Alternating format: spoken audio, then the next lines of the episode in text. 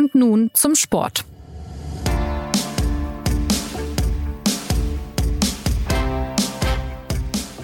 Europas Fußball erlebt in diesen Tagen wieder ein paar kleinere und größere Erdbeben. Ablösesummen schießen in astronomische Höhen und die Prominenz spielt plötzlich anderswo.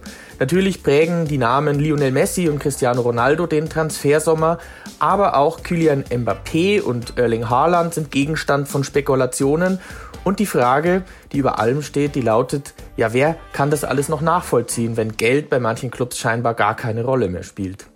Antworten soll es heute geben und zwar hier bei Und nun zum Sport, dem Fußballtalk der SZ. Ich bin Jonas Beckenkamp und ich schlendere heute über den Transfermarkt mit meinen Kollegen Martin Schneider und Philipp Seldorf und wir wollen versuchen, den Wahnsinn ein wenig einzufangen. Hallo, ihr beiden. Hallihallo.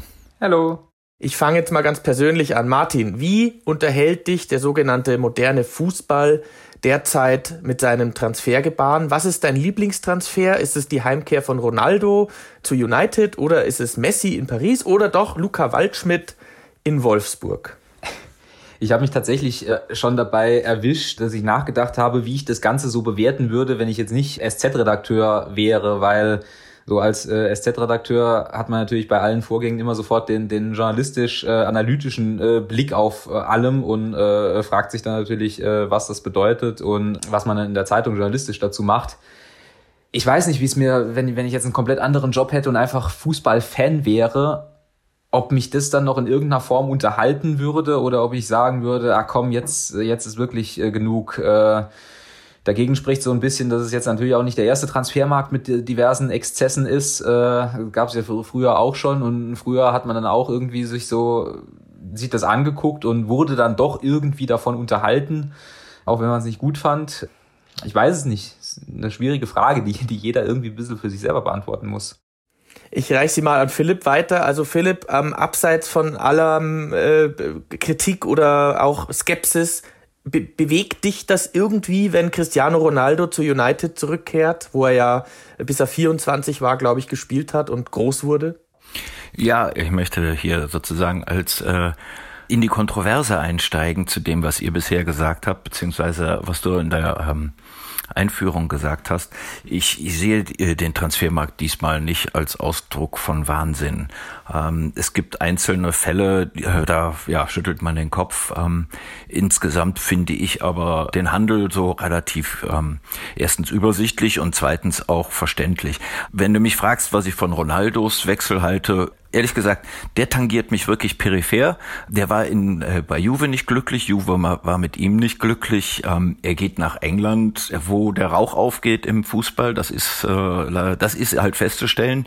Die Premier League ist finanziell, hat Riesenvorsprung und ist im Prinzip kerngesund weil ähm, die Liquidität immer wieder hinterher fließt. Und äh, Ronaldo passt äh, in diesen, ja, in diesen Zirkus gut hinein. Was mich am Transfermarkt stört, und jetzt komme ich ähm, zu meinen Kritikpunkten. Zwei Dinge. Ja, die Entwicklung, dass Vereine mit einem großen Namen und mit einem gut großen Publikum und mit einer großen Geschichte und auch mit einer eigentlich guten oder wenigstens stabilen Zukunft nicht imstande sind, ihre besten Spieler länger als ein, zwei, drei Jahre zu behalten. Behalten zu dürfen, muss man leider sagen, weil der Markt regelrecht äh, nimmt sie ihnen weg. Ein Beispiel bei mir vor der Haustür, der erste FC Köln hat den Spieler Elis Skiri, der sehr gut ist, in meinen Augen fast der Beste in, in diesem Verein. Wahrscheinlich wird er äh, sogar äh, dem FC erhalten bleiben, weil offenbar die Nachfrage nicht so groß ist. Dann freuen sich alle und Deskiri hat im Grunde auch nichts dagegen, obwohl er ganz gerne auch gewechselt wäre zu einem Europacup-Club. Aber dieser Mechanismus, dass ein Spieler, der diese Klasse hat, für den ersten FC Köln immerhin ja doch irgendwie ein äh, namhafter Club eigentlich schon zu groß und zu gut ist. Das finde ich äh, wirklich bedauerlich und das ist auch eine Entwicklung, die sich in den letzten Jahren beschleunigt hat.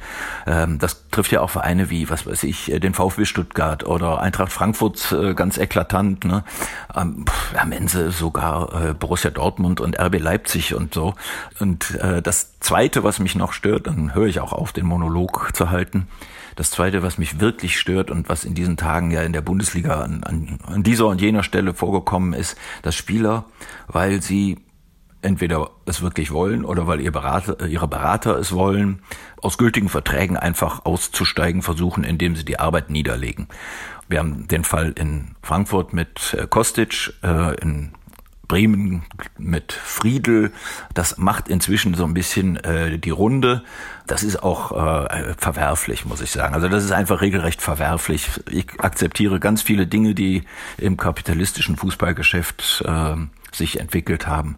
Ähm, die muss man auch teilweise wirklich hinnehmen, ähm, wenn man nicht verzweifeln möchte oder sich abwenden. Aber das ist verwerflich und dagegen sollten die Vereine sich auch endlich mal verbünden, weil es kann jeden treffen. Also, jetzt hat der Philipp fast alles schon gesagt. Wir haben eine gewisse. es tut Fall mir leid, dass ich so lange geredet habe. Nein, nein, es ist gut. Ich habe schon auch noch was. Äh, was ein bisschen, ein paar Themen haben wir noch. Ja, ja, nee, wir, wir kommen da schon gut hin. Ich finde es ja auch sehr interessant, dass der Philipp also diese zwei Punkte jetzt anspricht.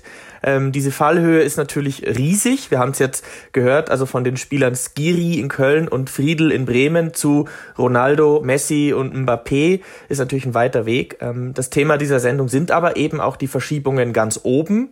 Und ich glaube, da müssen wir die Leser vielleicht mal, wie man so schön sagt, äh, die Hörer, Entschuldigung, ein bisschen abholen. Martin, was genau verschiebt sich denn gerade? Inwiefern gibt es denn jetzt eine neue Elite, in der so mancher plötzlich nicht mehr dabei ist? Ja, man erlebt jetzt das, was man tatsächlich so ein bisschen prophezeit hat, nämlich dass die Pandemie ein paar Entwicklungen beschleunigen könnte, die man vorher schon auch gesehen hat.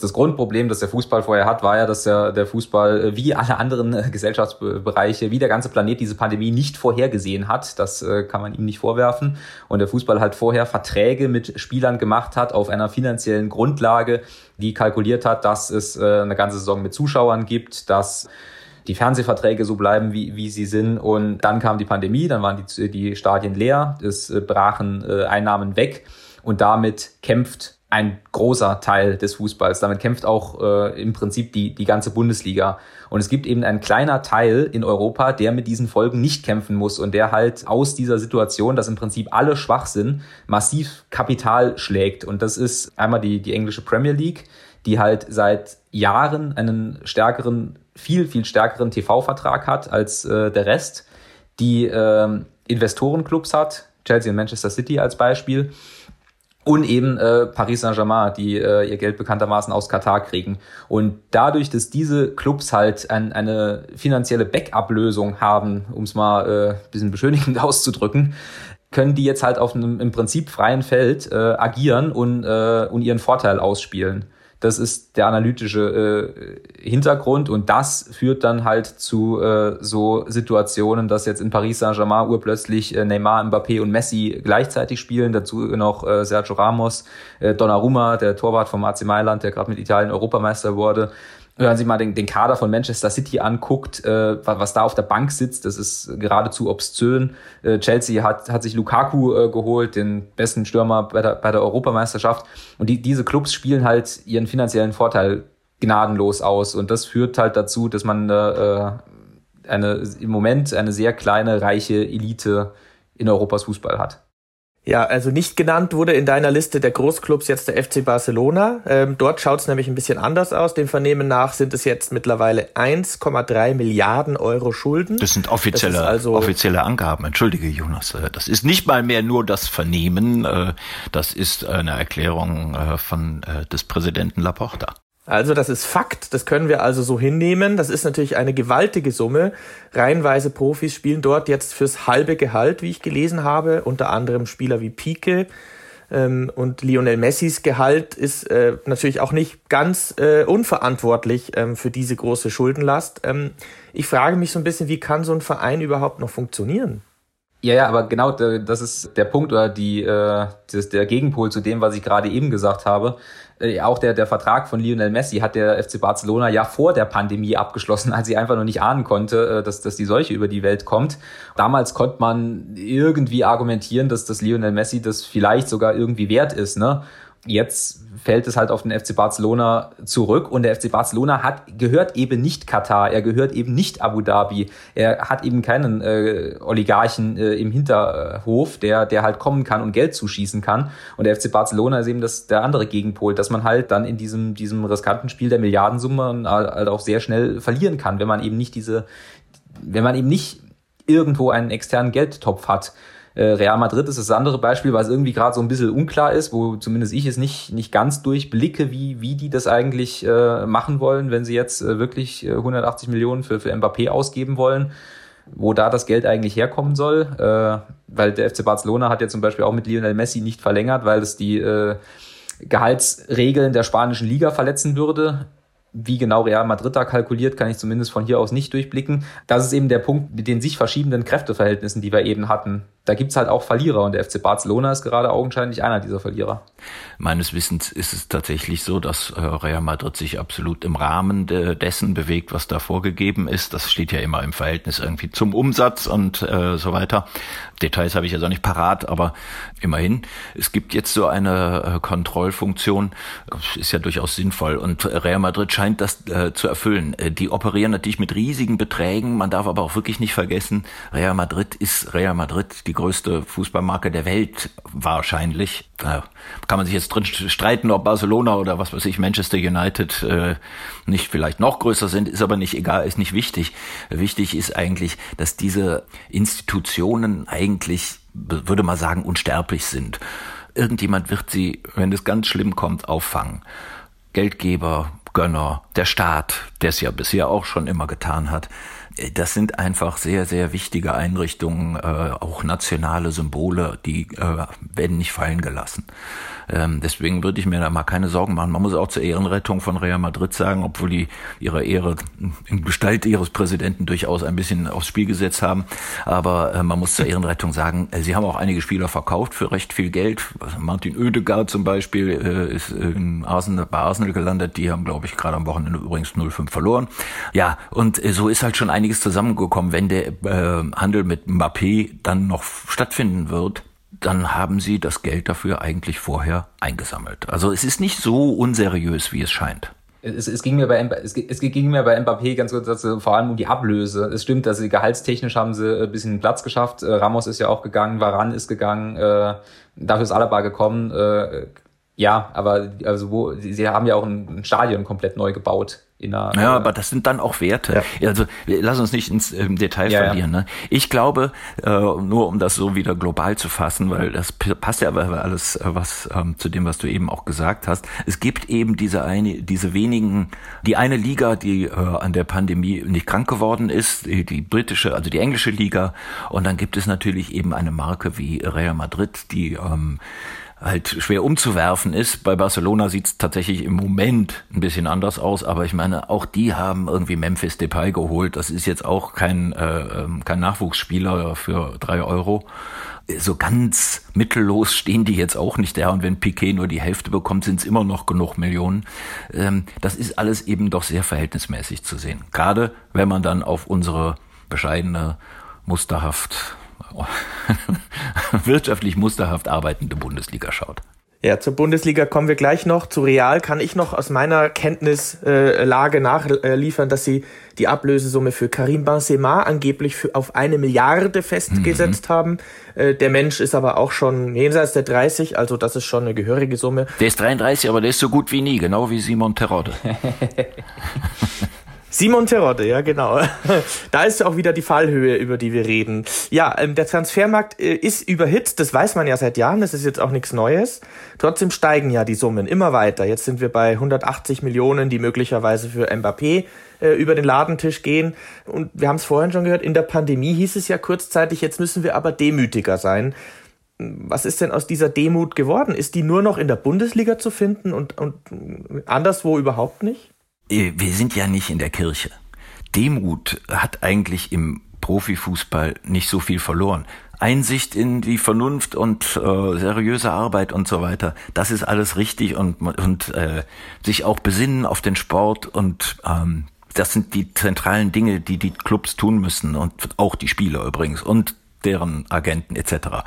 Aber Demut ist echt nicht das richtige Wort und äh, man kann das, man kann das durchaus der Bundesliga zugutehalten, ähm, dass sie eben genau den Vernunftkriterien gerade folgt. Denn äh, wenn du mal schaust, äh, Zugänge und Weggänge in den Clubs äh, vergleichst, da ist überall ein, oder nicht überall, aber bei den meisten Clubs steht da ein Plus, weil diese Differenzen eben dazu verwendet werden, die Verluste von durch die Corona-Krise auszugleichen. Genau, die, die kurze Antwort darauf ist, äh, in, bei Chelsea, bei Paris und bei Manchester City hat noch nie jemand von Demut gesprochen, auch in der Pandemie nicht.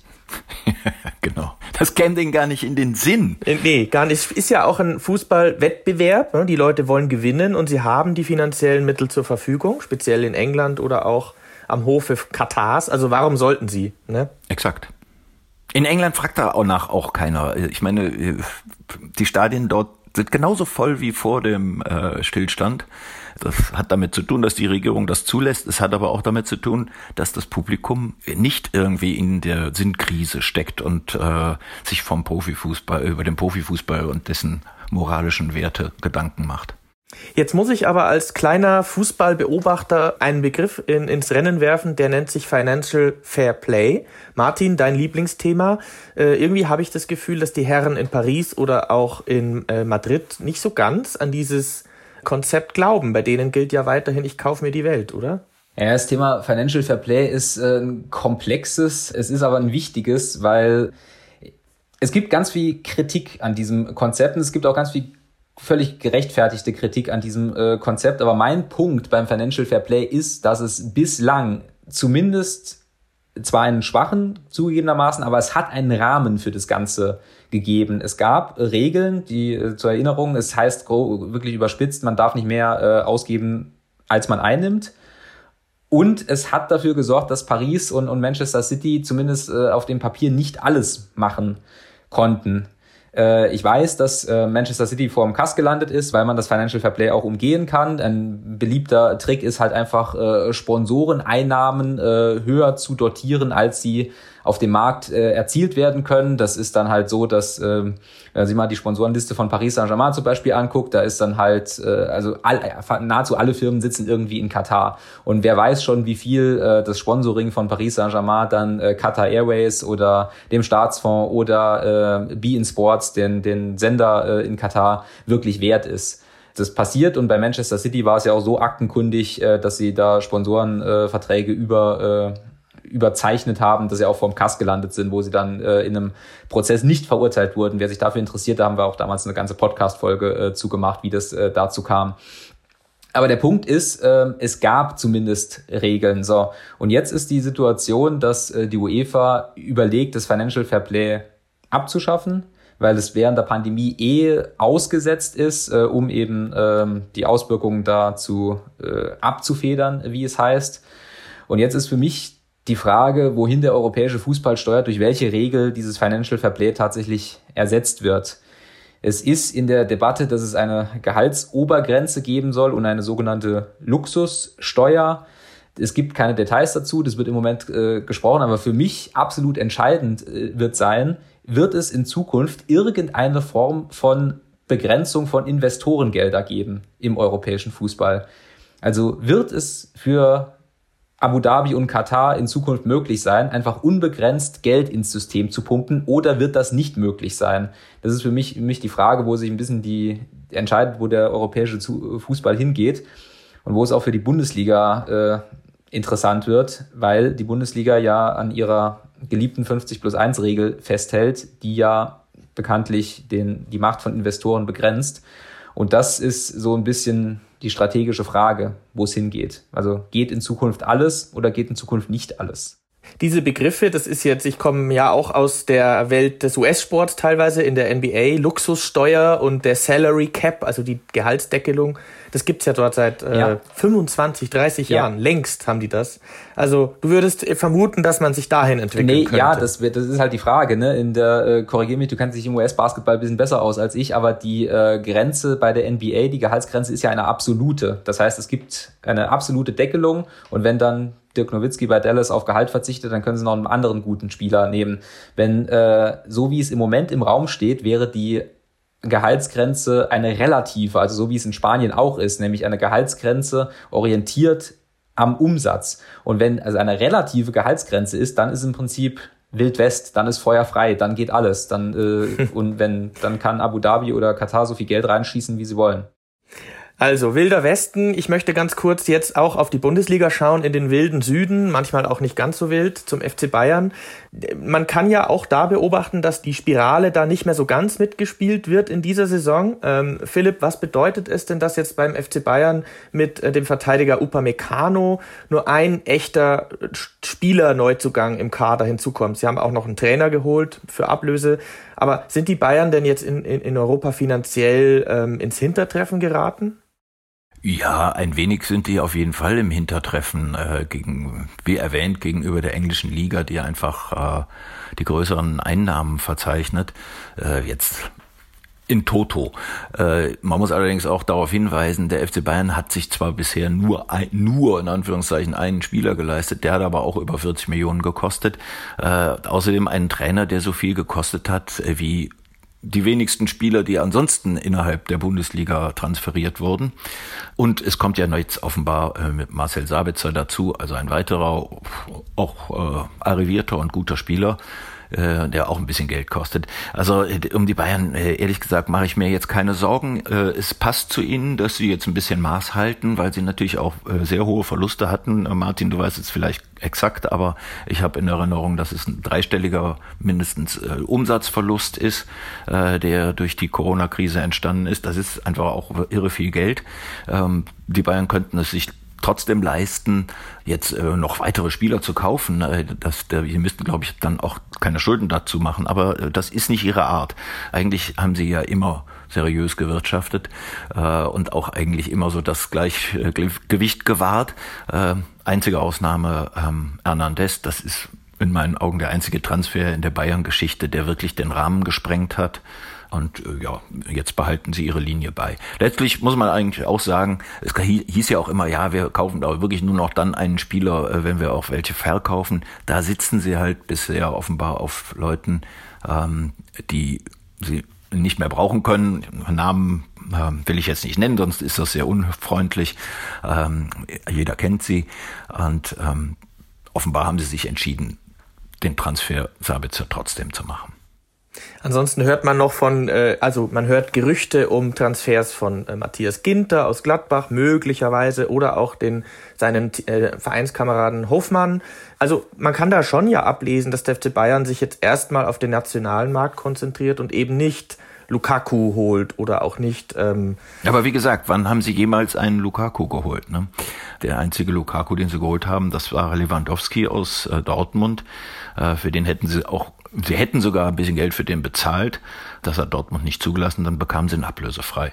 Ähm, ansonsten haben die eigentlich ja noch nie Transfers in dieser Größenordnung getätigt man muss zum FC Bayern halt sagen, äh, wie wir eben gesagt haben, für den FC Bayern gelten halt die normalen Marktgesetze, die halt für, für Katar und Abu Dhabi nicht gelten. Und in dem Rahmen muss der FC Bayern jetzt eben auch agieren. Der FC Bayern hat aber innerhalb dieses normalen Marktes äh, vor der Pandemie eine so unfassbar gute Stellung, äh, vor allem halt innerhalb der Bundesliga, dass ich äh, Philipps Einschätzung, dass man sich über den FC Bayern jetzt erstmal keine Sorgen machen muss, absolut äh, unterstreichen würde.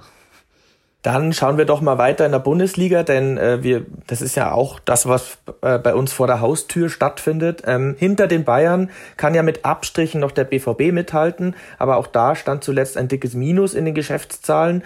Was meint ihr? Kann es sein, dass Dortmund am Ende sogar gezwungen ist, einen wie Horland dann doch für über 100 Millionen zu verkaufen? Nein, das, also das glaube ich nicht, denn äh, sie haben ja ihren äh, großen äh, Verkauf bereits getätigt in der Gestalt von Jaden Sancho. Das war sehr viel Geld. Das haben sie kompensiert durch ähm, Malen, den Niederländer ähm, aus Eindhoven. Und die Differenz äh, lässt ihnen Spielraum für weitere äh, Aktivitäten. Das sie sind ja auch äh, nach wie vor noch offenbar äh, halten sie ja noch Ausschau. Aber wenn man auf den Kader schaut äh, von Borussia Dortmund, da sind viele Werte äh, enthalten, äh, viele Zukunftswerte auch. Und äh, ja, der Kader ist an sich bereits äh, total leistungsfähig. Also ähm, auch für Dortmund gilt, muss ich sagen, Sorgen muss man sich da nicht zwingend machen. Dann einen Schritt weiter, Mönchengladbach, ein Club, der eigentlich immer seriös gewirtschaftet hat, auch sportlich meistens ganz gut dastand. Trotzdem ist man international, muss man sagen, in der Champions League chancenlos und jetzt in der Liga plötzlich 15. Ist das, äh, ist das ein bisschen tragisch oder ist das jetzt gerade nur eine Momentaufnahme? Also Gladbach, Philipp hat es im, im Eröffnungsstatement schon gesagt, das ist tatsächlich so ein, so ein tragischer Fall in, bei diesem ganzen System, weil, wie du sagst, sie haben eigentlich sich in den letzten Jahren absolut überhaupt nichts äh, zu Schulden kommen lassen. Sie haben äh, seriös gewirtschaftet. Max Eberl hat da äh, mit einer langfristigen Strategie wirklich was aufgebaut. Das Einzige, wo man debattieren kann, ist, ob das mit Marco Rose dann letzte Saison so glücklich lief. Aber äh, Mai, äh, ein Fehler in äh, vielen Jahren, das ist äh, in der Bundesliga immer noch eine herausragende Quote. Ja, Mönchengladbach könnte so, so ein Fall sein, wo dann einfach die, die Mittel wegen der Pandemie nicht da sind, weil wo sollen sie auch herkommen? Mönchengladbach ist auf den, den stinknormalen Markt angewiesen, also durch, durch Spielerverkäufe oder halt durch äh, Startgelder in der Champions League im besten Falle zu agieren. Jetzt äh, haben sie dieses Jahr sogar die, die Europa League verpasst, aber selbst wenn man Europa League spielt, das große Geld ist da nicht. Äh, haben wir im Podcast auch schon mehrfach thematisiert, der, der Unterschied zwischen Champions League und Europa League ist massiv und ähm, das kumuliert so ein bisschen äh, bei dem Statement von Max Eberl, als er auch bei Matthias Ginter gefragt wurde, äh, wie es mit der Vertragsverlängerung aussieht. Der, dessen Vertrag läuft nächstes Jahr aus, wo Matthias, äh, wo Max Eberl dann gesagt hat, ich kann ihm im Prinzip kein angemessenes Angebot machen, weil einfach das Geld nicht da ist. Und ähm, ja, das, das sind dann eben die, die Dominosteine am Ende der, der Kette dieses äh, Transferwahnsinns. In Gladbach ist das der Fall, in Frankfurt sieht man es gerade auch ein bisschen bisschen anders gelagerter Fall wegen, wegen personeller äh, Änderungen.